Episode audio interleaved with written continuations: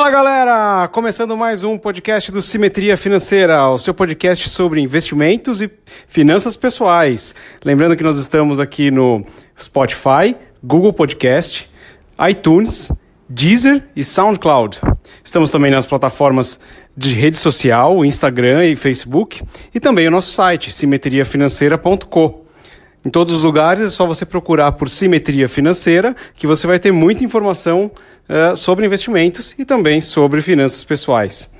Então vamos lá, pega sua caneta, seu papel, sua calculadora, que vamos começar mais um podcast. Bora!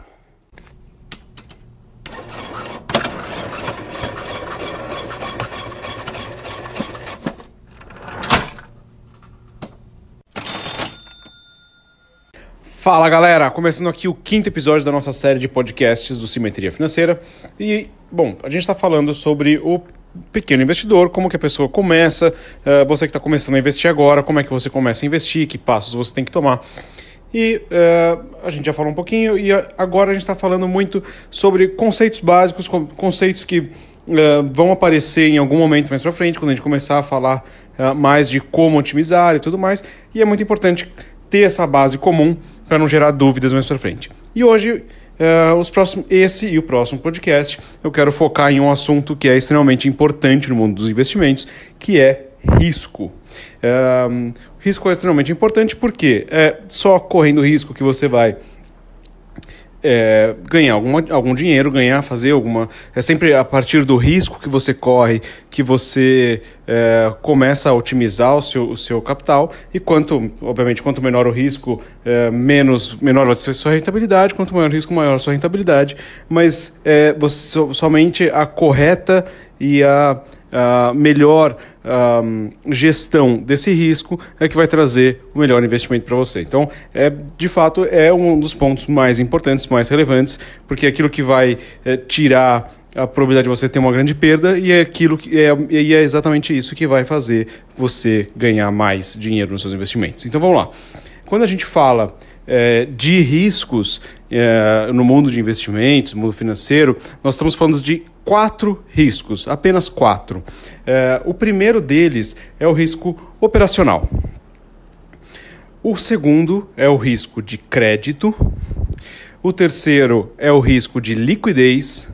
E o quarto é o risco de mercado.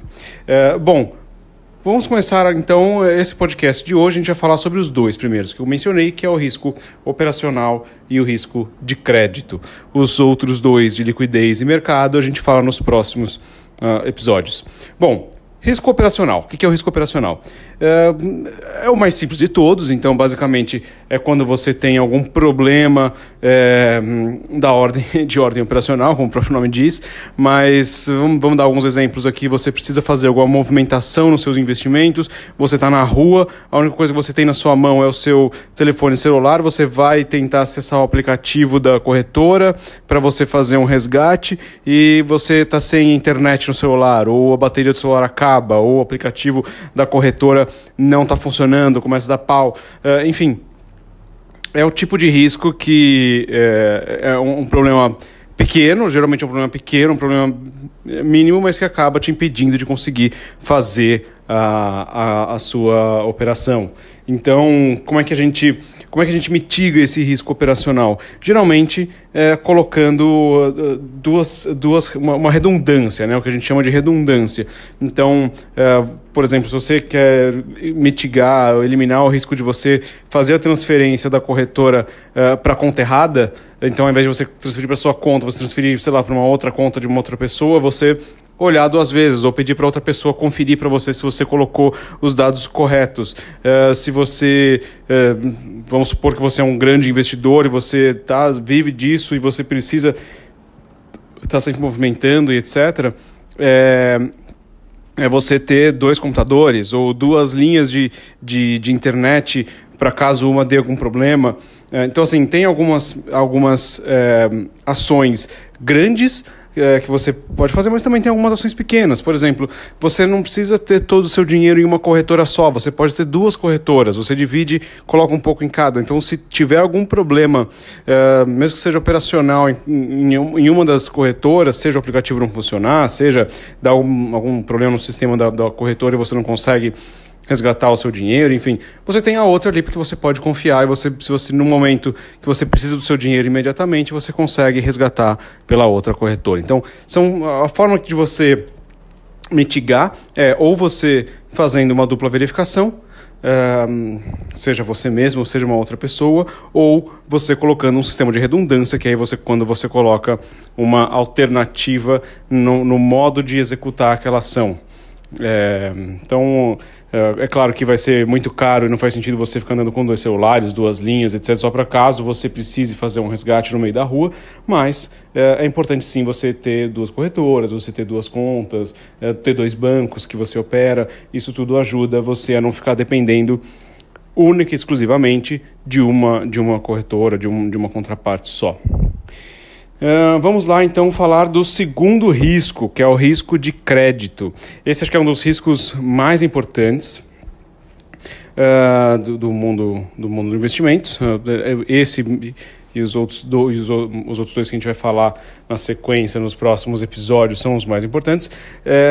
e o risco de crédito basicamente é quando a sua contraparte, ou seja, a pessoa para quem você está entregando o seu dinheiro, aquela pessoa falha em devolver o seu dinheiro. Né? Então, é, vamos, vamos pegar um exemplo de um CDB que você fez com um banco. É, você colocou o seu dinheiro lá no banco, você fez a sua transferência TED, é, comprou o CDB, ele, ele deu o CDB para você e depois no resgate o banco quebrou, o banco faliu, o banco se recusou a te devolver o seu dinheiro, enfim. É o risco de crédito que, que, que você está correndo. É... Bom, vamos lá. Por que, que então esse risco de crédito ele é quem vai dizer um, quanto a sua contraparte vai te pagar em juros quando ele é um investimento bilateral. Como é que funciona isso?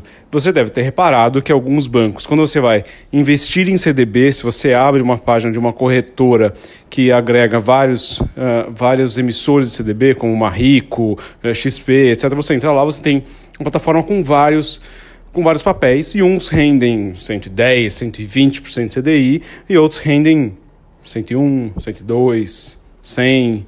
É, e por que, que tem essa diferença? É claro que tem alguns que tem a diferença de tempo, mas aí a gente não vai entrar nesse mérito agora. Mas às vezes você pega dois CDBs para o mesmo prazo com taxas totalmente diferentes. Por quê? Porque um banco ele tem uma qualidade de crédito muito maior do que a outra, então do que outro banco. Então se você tem uma qualidade de crédito melhor, você pode pagar menos.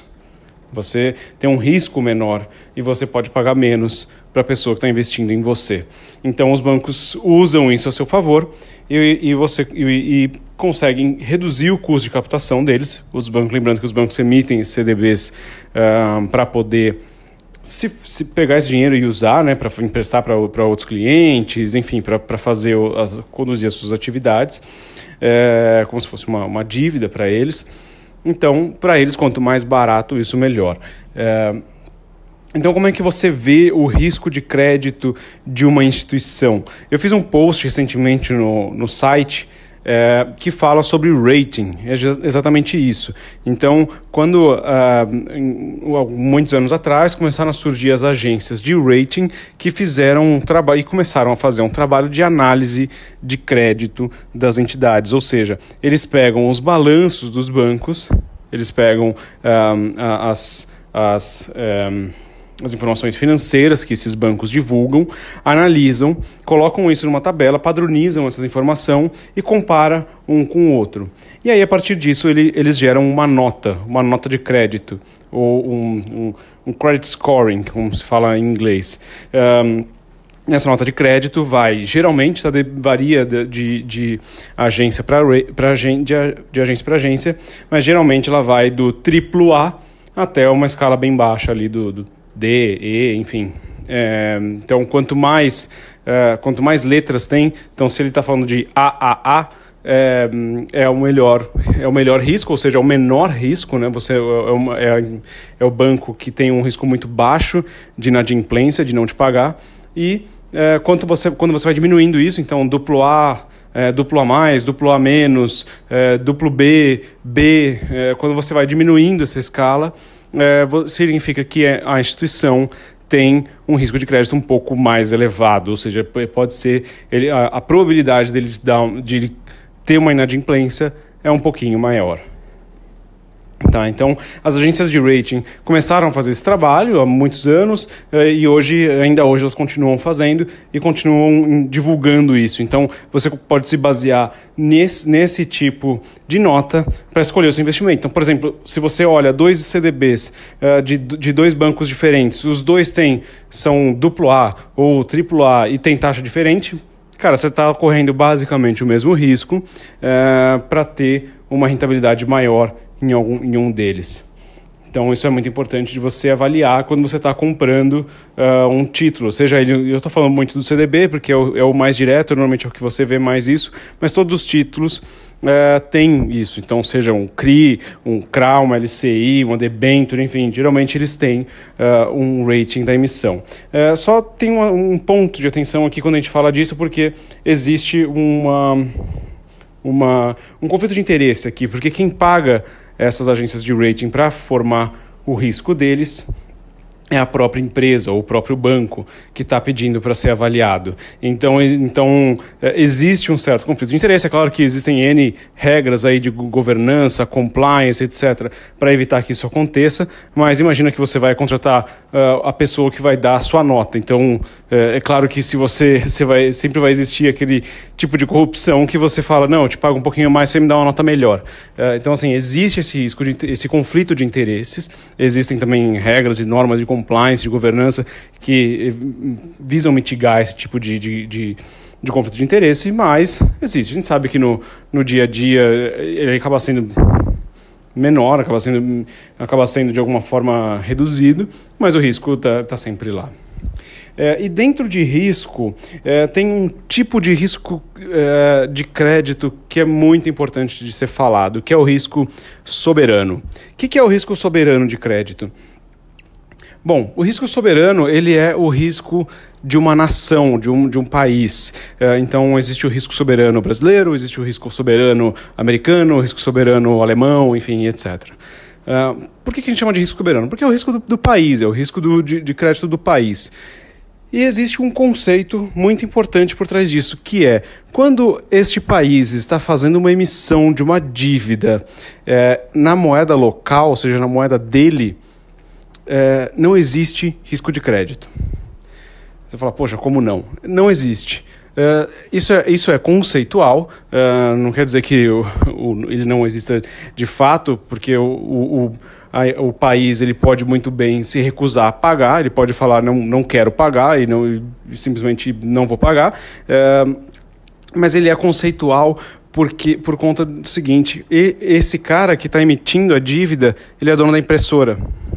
E quando eu digo impressora, impressora de dinheiro. Então ele, ele basicamente ele pode repagar a dívida a qualquer momento, único exclusivamente emitindo mais dinheiro, colocando mais dinheiro em circulação. É claro que isso acaba sendo um tiro no pé, porque quando ele coloca, quando ele começa a colocar mais dinheiro, a emitir mais moeda para pagar aquela dívida dele, é, ele vai o dinheiro que está em circulação passa a valer menos e você começa a ter uma inflação cada vez maior, então é, acaba entrando num, num, num ciclo é, vicioso que você não basicamente vai ter que emitir tanta moeda para se, se, a sua dívida for muito grande, você vai ter que emitir tanta moeda é, que não vai não vai ser possível você pagar a sua dívida. Então, mas de qualquer forma, se você se o cara te deve um, um bilhão, um trilhão é a dívida pública de, de qualquer de um país X, é, ele vai conseguir pagar isso simplesmente emitindo mais moeda, emitindo mais dinheiro e fazendo uh, esse pagamento. Então, por definição, não existe. Agora, quando este país está emitindo uma dívida em outra moeda, ou seja, é, ele está, imagina o Brasil emitindo uma dívida em dólares nos Estados Unidos, aí sim existe o risco soberano, existe o risco Brasil, por quê? O Brasil precisa emitir reais para comprar dólares para pagar essa dívida. Então aí sim existe o risco soberano E, e porque em algum momento ele vai, se ele não conseguir pagar, o que ele vai acontecer é que ele vai ter que começar a emitir tanta moeda para comprar dólares, isso pode não ser suficiente para conseguir comprar a quantidade de dólares necessárias. Uh, necessário para pagar a dívida. Então, uh, aí sim existe um risco aí uh, de fronteira de você não conseguir quitar essa dívida, tá? por isso e é exatamente por esse motivo que a gente fala que o Tesouro Direto aqui no Brasil, para quem é brasileiro, está fazendo investimento aqui em reais, é o, é o tipo de investimento menos arriscado. Por quê? Porque é risco soberano, risco soberano nacional, risco do governo brasileiro. Ele, a não ser que ele se, tenha uma má índole, esteja atuando de má fé, o que não é, não é o caso com certeza, é, ele vai pagar essa dívida e ele não tem, ele não tem é, incentivo nenhum para não pagar a dívida. Então ele vai acabar pagando essa dívida e você vai ter o seu dinheiro de volta, diferente do que pode acontecer aí com um banco ou uma debenture, uma empresa, enfim, que pode quebrar e você pode ficar aí a ver navios com seu dinheiro. É isso. Bom, hoje foi um pouquinho mais longo, dá devido aí a, ao peso dos um, do, do, do, do podcast. Um, nos próximos a gente vai seguir com essa parte de risco. Vamos falar aí de risco de liquidez e risco de mercado. E um, continua seguindo a gente, continua seguindo a gente nas nossas redes sociais, no nosso site. Lembrando que o conteúdo nem sempre é igual, tem coisas diferentes, então vale a pena você ficar ligado um, e manda sua dúvida, manda sua pergunta, comenta que a gente está de olho. É isso aí, valeu e até mais!